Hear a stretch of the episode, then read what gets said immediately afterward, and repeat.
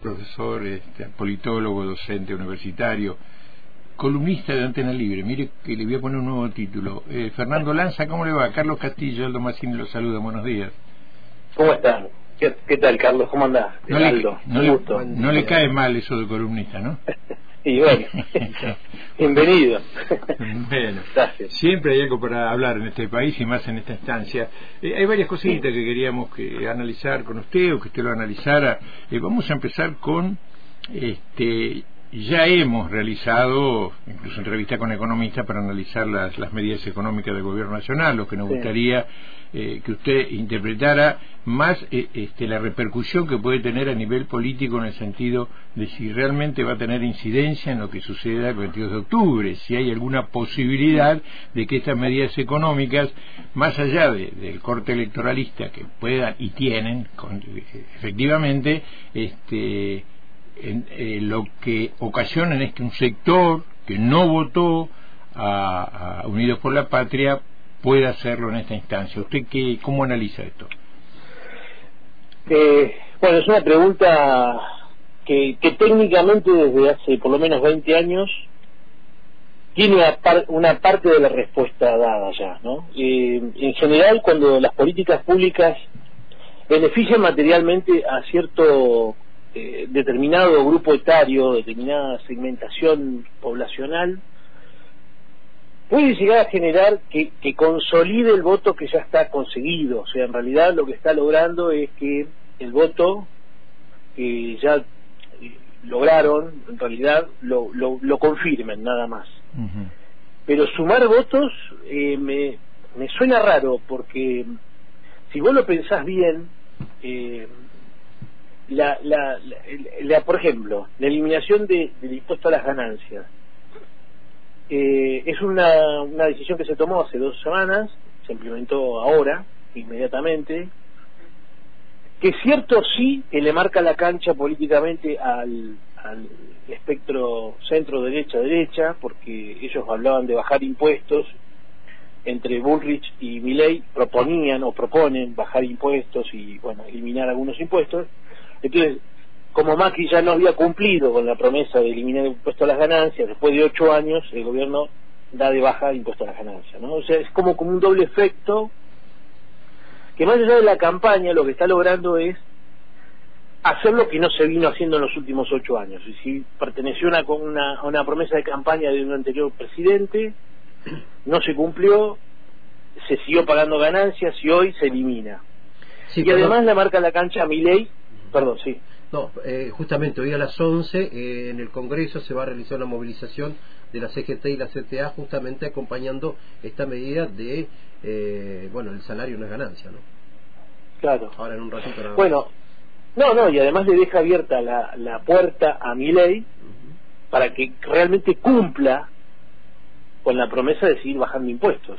O sea que en realidad yo no lo veo, o sea, la decisión de haber bajado impuesto a las ganancias, o por ejemplo, algunos beneficios eh, monetarios para jubilados mínimos de 15 mil pesos, cuotas de 15 mil, no la veo más allá de, consolidar el voto que ya se obtuvo, pero sí más bien lo veo como un efecto político a, a futuro de los próximos meses. O sea, sea quien sea el presidente, yo creo que la agenda ya está marcada, hay cuestiones que si bien el gobierno que se que, termina ahora en diciembre eh, no no ha ido definiendo va a través del ministro de economía está dejando una huella sobre la cual se van a apoyar las futuras políticas y si no y si no cumplen con lo que están prometiendo eh, quedarían fuera de esa huella que se está marcando. O sea que en realidad tiene un doble efecto esto que se está haciendo al eliminar un impuesto no deja como instalado que el futuro discurso de que ah, o, lo obliga a mi ley a avanzar hacia donde quería ir y profundizarlo, o lo va a dejar en evidencia a mi ley que no cumple. O sea, esto es lo que va a ocurrir. Ahora, Fernando, ¿vos pensás que la, promesa o la intención de mi ley de bajar impuestos es para favorecer a, a las clases más este, eh, afectadas por esta crisis económica? Bueno, una buenísima pregunta. ¿Por qué? Porque si vos mirás la plataforma del año 2023 de La Libertad Avanza, expresamente dice eliminar toda la retención de agroexportación. Cero, cero y retención eh, impositiva a la agroexportación, cero. paralelamente a eso, el año que viene se estima que va a haber una, una cosecha récord de arriba de 46 mil millones de dólares en productos del campo. Entonces, para a eso agrégale que en la misma plataforma de Libertad Avanza aparece el ítem donde dice que se eliminarían los impuestos a la renta de la tierra. O sea que el mundo del campo no pagaría impuestos, no tendría retenciones y tendría una cosecha récord de ingreso de 46 mil millones de dólares. Entonces, parte de la respuesta te la estoy dando. Claramente, la plataforma de la libertad avanza tiene un objetivo claro para beneficios directos y por el otro lado, y, redondeo lo que te decía hace un minuto atrás, a, la, baja del impuesto a la ganancia, el gobierno nacional le agregó la eliminación del impuesto al IVA a la comida. Entonces, esto también tiene un objeto claro, que es redondear hacia el lado que vos decís. Eh, ¿Por qué? Porque si la libertad avanza no tenía la posibilidad de, o no tenía dentro de su radar eliminar ese tipo de impuestos y sí eliminar otro tipo de impuestos para el beneficio de la, de la clase terrateniente, vamos a poner ya un nombre, porque esto va a ocurrir en la Argentina, eh, lo hizo este gobierno dejándole ya el IVA eliminado. Vamos a ver si Milei lo sostiene esto. No vaya a ser cosa que nos encontremos, que Milei llegue a ser presidente, en el supuesto de que llegue a serlo, elimine los impuestos para el campo y, y vuelva a dar de alta el IVA sobre la comida no a ser cosa que ocurra eso. Sería muy evidente todo. Eh, lo importante es que en este momento lo que ocurrió es que se dio de baja el impuesto a las ganancias y se dio de baja el impuesto al IVA, a la comida. Y entonces se le dejó marcado la cancha al futuro gobierno nacional. No, no se sabe quién va a ser, porque obviamente estamos en un proceso electoral, eh, ocurre en octubre, la, primer, la, la gran elección, lo más probable es que en Argentina haya un balotaje, aparentemente, aparentemente. Eh, el balotaje, como lo imagino yo, yo lo defino de una manera muy especial. O sea, yo creo que acá lo que va a haber es un, un gran plebiscito, sí o no, al proyecto de la derecha en Argentina. Yo creo que va a ser eso si existe un balotaje en Argentina. Yo creo que va a ser un, un, plebiscito, sí o no, a la plataforma de la derecha en Argentina. Va a ser muy claro eso. Eh, vos viste, observaste, este, Fernando, que por allí cuando se tratan y analizan determinados temas, como lo que estamos haciendo ahora, que lo que puede pasar con el futuro de los impuestos en general, no estamos mencionando Juntos por el Cambio, que hasta no hace mucho tiempo era quizás este, el sector al que, bueno, que más generaba expectativas, para ellos por supuesto, de llegar a poder ganar una elección, y ahora parece como una tercera fuerza este, y nada más. Es que quizás eh, cuando estamos hablando, yo creo que eh, junto por el cambio está dentro de lo que es el mileísmo, ¿no? Eh, yo, yo, los veo muy cercanos, o sea, yo lo veo como autoconectados, los veo como vasos comunicantes, veo muchas relaciones, muchas relaciones ideológicas, muchas relaciones sociales, muchos muchos parámetros compartidos, no, no, no los veo tan distintos, los veo más cercanos, muy los veo, este, no te digo hermanos, pero primo hermano seguro. O sea, y por eso Milés está abasteciendo los votos de, Bullrich. Y por eso Bullrich está claramente tercera. Todo. Pero ni, ni necesitamos una encuesta. ¿eh? No, no, no, obvio.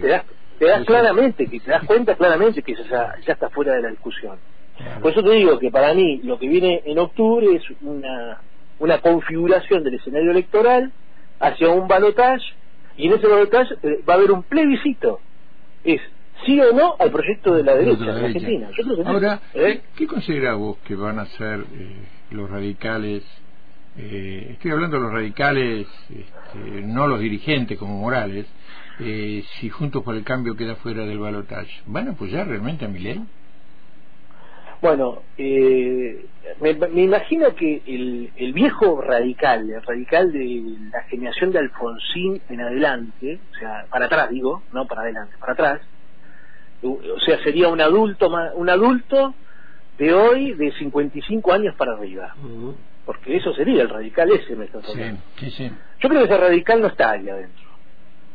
Yo creo que ese radical ya no está ahí adentro. Ya, no que no están juntos. No, no, ya no están juntos. O sea, pertenece al sector de Alfonsín Hijo que ha llamado a votar a Massa. Sí, sí, sí, yo los veo afuera. Sí, claramente. Sí, claramente están afuera. Porque ellos son son un partido eh, nacional popular, claramente. Ellos no están ahí adentro, pero hace tiempo ya que no están. O sea, quedaron los radicales, eh, los radicales que son antipopulares y de derecha, claramente. O sea, no, no, no ya no hay. Yo creo que yo creo que está visible y eso es bueno en un sistema político. ¿eh? Ojo, o sea, no nos asustemos cuando existe una derecha, una izquierda, un centro. Las cosas tienen que quedar claras. A mí me gustan las cosas claras y a todos nos tienen que gustar las cosas claras porque así podés elegir. Y, además nadie nos miente. Yo creo que las cosas tienen que ser frontales y directas, no ocultas. No puede aparecer un presidente que diga la revolución productiva y el salariazo. Y después lo que ocurre es que durante ocho años pasas hambre, desocupación y miseria. Y no hay ninguna revolución productiva. Eso no puede volver a ocurrir en la Argentina. Entonces, lo que, lo que tenemos que objetivamente pensar es que se configuran los polos ideológicos partidarios consolidadamente y hay un proyecto de la derecha y hay un proyecto de la centro centro izquierda y hay que elegir y después hay un proyecto de centro y hay que elegir y, son conocidos y bueno configuremos el partido político y, vayamos hacia adelante. Eh, no podemos estar pensando que todos nos mienten son todos chorros todos ladrones todos ensobrados porque generás una situación cínica de la realidad política y llevas a un deterioro de la democracia, que es un buen gobierno para convivir y para solucionar pacíficamente los problemas. Eh, por supuesto que la democracia no ha solucionado todos los problemas y por supuesto que en los últimos 40 años tenemos una democracia que, eh, si bien tenemos libertad y libertad política, hemos perdido igualdad. Esto es una realidad también, es cierto y habrá que ajustarla, pero no perder calidad democrática, porque podemos perder la libertad, libertad política, y, y, tenemos que ir hacia ese, a ese, a ese rumbo, me parece. Estaba pensando eh, en, en, lo que viene después del 10 de diciembre, la gobernabilidad. Eh, sí, en caso de que ganara Massa, una difícil gobernabilidad teniendo un Congreso con, con muchos libertarios y también con gente de Juntos por el Cambio. Eh, eso por un lado. Ahora, si, si ganara ley del otro lado, esto que vos decías al principio, estas eh, em, bueno, ahora se está se aprobaría en Cámara de Diputados, eh, bueno, la, lo que tiene que ver con la baja del IVA, claro, la baja del IVA, el, impuesto, a las ganancias, no sé la palabra, impuesto a las ganancias y demás. Digo, ¿va a tener posibilidades o facilidades para eliminarlo si tiene tanta gente en el Congreso. Bueno, te digo dos cosas de lo que estoy pensando. Dos fuerzas. Si gana Massa, lo primero que van a salir a decir que Massa robó la elección. O sea, está cantada esto. Van a salir a decir que hubo fraude, que nos robaron la elección. Acuérdate, lo primero que van a hacer. Tipo Trump. Espero que no hagan como Trump y como Bolsonaro. lo primero que salen a hacer es a delegitimar el proceso electoral. El proceso electoral que los benefició pero como no ganarían al final del proceso, lo, tumban, es como el tipo que patea el tarro. Mm. Eh, los veo así, por esa conducta específica, ¿eh? están muy claritos en ese, en, esa, en ese comportamiento. ¿Por qué? Porque, porque sus conductas generales son así. O sea, si no, no, no, no me decís no me preguntas lo que me gusta, o, te puteo o te agredo. O sea, no hay, no hay otra alternativa. O hay trampa. Hay trampa. Eso es lo que por un lado lo veo. El tema de la gobernabilidad por el otro va paralelo con respecto a si gana Milei o Massa. Eh, a Massa lo veo un tipo gran, un gran negociador, ya no sé si está dentro del peronismo, fuera del peronismo, creo que es un outsider, que también incluso como Milei es un tipo que va a jugar por todas todos los terrenos. Y a Milei lo veo también lo mismo, lo veo como un tipo que va a romper el esquema, no lo veo un tipo que se va a quedar encuadrado va a sumar de todos lados, o sea, esto va a ocurrir. Eh, lo que sí es cierto... Sí, sí, termina con la idea, termina con la idea. No, que, que, que, sí es cierto que la, la gran ventaja con la que la gran ventaja de haber de haber instalado la eliminación del IVA en la comida le garantiza a millones de argentinos que frente a un plan de ajuste económico y fiscal que se viene de partir de diciembre si esta gente gana el gobierno nacional por lo menos la comida la vamos a pagar un poco más barata. ¿No? Este, esto es lo que yo rescato de todo este proceso, que pareciese como que me, me quedo con la limosna, pero bueno, por lo menos rescato esto, ¿no? que se logró por lo menos a último momento, dentro del gran proceso electoral, instalar que los impuestos se bajan, como quiere el gran proyecto, ¿no? el gran proyecto de la derecha, bajar los impuestos, bueno, perfecto, empecemos por acá. ¿no? Empecemos por el, el, IVA sobre la comida. Hay, por sectores, hay sectores de... hay eh, diputados de Junto por el Cambio que dijeron, en definitiva, que van a votar a favor de la eliminación del impuesto a la ganancia y de esta baja del IVA porque consideran que beneficia a la gente y no pueden votar en contra. Eh, muchos de ellos que tienen este, vienen del radicalismo, tienen alguna cercanía con algún otro tipo de movimiento, o sea, eh, no van a estar los diputados de Juntos por el Cambio en pleno oponiéndose a este proyecto. Si se trata ahora, estoy hablando, ¿eh? cuando se trate ahora. Sí, claro. No, no, porque si no quedaría muy en evidencia que es antipopular y, no, tendría ninguna discusión frente a un proceso de deterioro total del ingreso de la mayoría de la población. Hay una cuestión que vos dijiste, que en definitiva Milei va a romper la estructura esta que pretendió o quiso hacer creer a la gente o a su gente.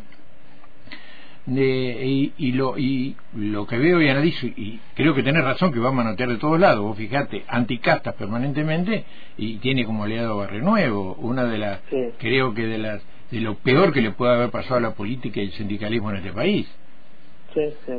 Él no supo responder el otro día por televisión cuando le dijeron usted dice eh, que no que está en contra de la casta pero está está con gente de la casta no pudo responder no pudo definir qué es casta para él no lo supo definir sí, sí es un sinónimo y un adjetivo calificativo que, que lo usa para como comodín según lo que le convenga, así mm. clarísimo lo que te ocurre. Lo mismo hace con el, mundo del periodista, el mundo periodístico, ¿no? Sí, e, e, el hecho de haber estigmatizado al mundo periodístico con ensobrados, claro, con plural, ensobrados, lo que está haciendo es blindarse a las futuras críticas. Entonces cualquiera que lo vea a criticar él, y no, ese es un ensobrado. Es, es tremendo, o sea, es es, que abre mucho, muchos frentes abre, ¿no? Se metió con los curas villeros, se metió con el Papa, se metió con, este, bueno, con el periodismo, como que parece que le gusta ganar enemigos. Bueno, eh, quizás eso lo hace para instalación, ¿no? Eh, instalación ideológica, busca de votos, eh, y quizás buscando enemigos busca votos, sí, sí. Por supuesto que no, que no es una, a ver, de todo eso, lo que me llama mucho la atención es que nos lleva a una, a una, a una violencia política semántica, ¿no? Una violencia semántica discursiva innecesaria, porque en Argentina eso no existía. O sea, no, era necesario no, era, necesario, exacto, no era necesaria. Me la sacaste de la palabra de la boca. No era necesario convivir de esta forma hasta hoy. No, no, no era no sé por qué sacudimos estos fantasmas del pasado para poder relacionarnos, porque no era necesario. O sea, eso es lo que veo, Carlos. O sea, eh, eh, no sé si esos ataques están programados, si están solapados, si estaban atragantados y de golpe los saco porque no aguanto más. Eh, es raro. Fuera de contexto, me parece que es un poco la personalidad del candidato eh, sí, creo que va a ser para él, para él si participa Fernando en el debate, va a ser una prueba. O sea, porque tiene una incontinencia ante quien se le opone que es tremenda. No, no puede controlarse. Sí, pero, vos sabés que no, vos sabés que eh, yo creo que a sus votantes no los asusta eso. No, no, sí, sí, no estoy, de acuerdo con eso. Sí, sí. sí, no los cambia. Pero puede ser que haga pensar a aquellos que no sabían a quién votar y voto bronca, yo no estoy tan de acuerdo con eso, pero eh, algo parecido, eh, que lo, terminaron votando en las pasos, que por ahí empiezan a reflexionar, ¿no? Mirá eh, lo que está pasando y lo que está diciendo este, este, este candidato. Sí, quizás Aldo, como todo representante, porque es un representante en definitiva, ley, representa algo o alguien, a un colectivo, está representando a miles de personas que actúan de la misma forma. Este, no les sorprendería ver en la sociedad este, gente que acceda de la misma forma, o sea, eh, que reaccione virulentamente, que, te corresponda con un insulto, con un enojo, con una agresión, no, no me sorprendería, o sea, no, no, no. Evidentemente existe esto en la sociedad nuestra y, esto, esto es como que lo viene a, a sacar a flor de piel, o sea, como que lo, lo trae, lo, lo saca afuera, o sea, legitima que todos nos comportemos de esa manera.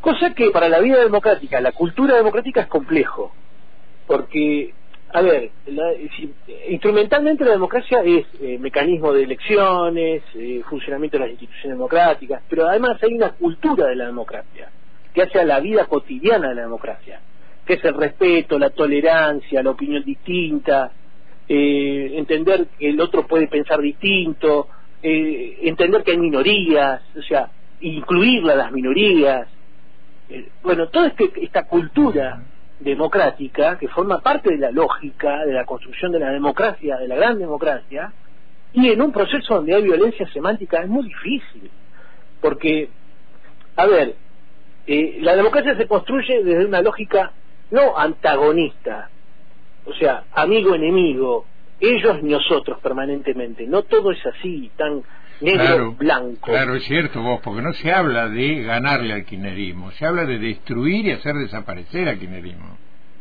Por ejemplo, ese es un ejemplo. Hay otros ejemplos, hay muchos más ejemplos, sí, que se han tirado en esta campaña que son tremendos, sí.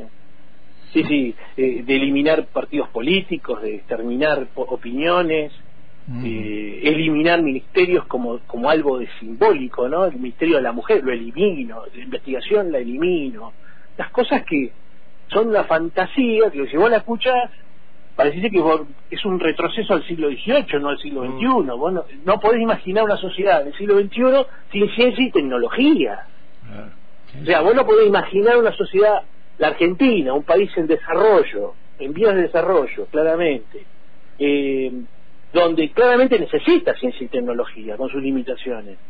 Porque si vos descabezás ciencia, eh, CONICET, eh, eliminas todo el, el, manantial, la cantera de profesores para los doctorados de todas las ciencias de la Argentina, que se dictan en la Argentina. Sí, una locura, una locura. No, no, es, es, que no, pero es una locura, pero que está objetivamente construida para algo. O sea, esto no es, esto no es casualidad. Y por supuesto que yo lo digo y, por ahí lo estamos charlando vos y yo, estamos vos, Carlos, Aldo y yo, y estamos hablando y quizás nos estén escuchando, y no todos están haciendo un doctorado, y sí, a mí qué me importa, bueno, pero sí importa que haya un doctor cada miles de personas, porque tiene un impacto en la sociedad, el, impacto, en, la, academia, en la universidad.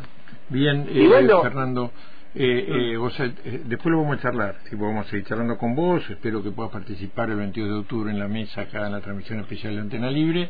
Eh, tengo una teoría con respecto a por qué este ataque tan directo al CONICET, pero bueno, ahora no tenemos tiempo de hablarlo, lo vamos a charlar porque es interesante debatir, es otro tema que tenemos que debatir con vos y científicos de nuestra universidad este, para clarificar un poco la cuestión. Así que te agradecemos muchísimo otra vez tu participación aquí en, en Entre Bardas. Gracias, un abrazo a distancia. Gracias, gracias Carlos. Gracias, Aldo. un abrazo. Hasta luego. Fernando Lanza, claro, como siempre, ayudándonos a analizar esta instancia que estamos atravesando a pocos días, casi un mes, diríamos, de las elecciones generales, eh, fundamentalmente presidenciales, este, que va a determinar y a marcar el destino de nuestro país. Uno, uno dice por lo menos los próximos cuatro años, que duraría el mandato, no sé, si no va a ser más de cuatro años. Depende qué es lo que sucede, qué políticas se tomen y de qué manera se empieza a trabajar por la cuestión pública y por los trabajadores y por los desocupados y los precarizados. Y cuando digo pública, la educación y la salud fundamentalmente.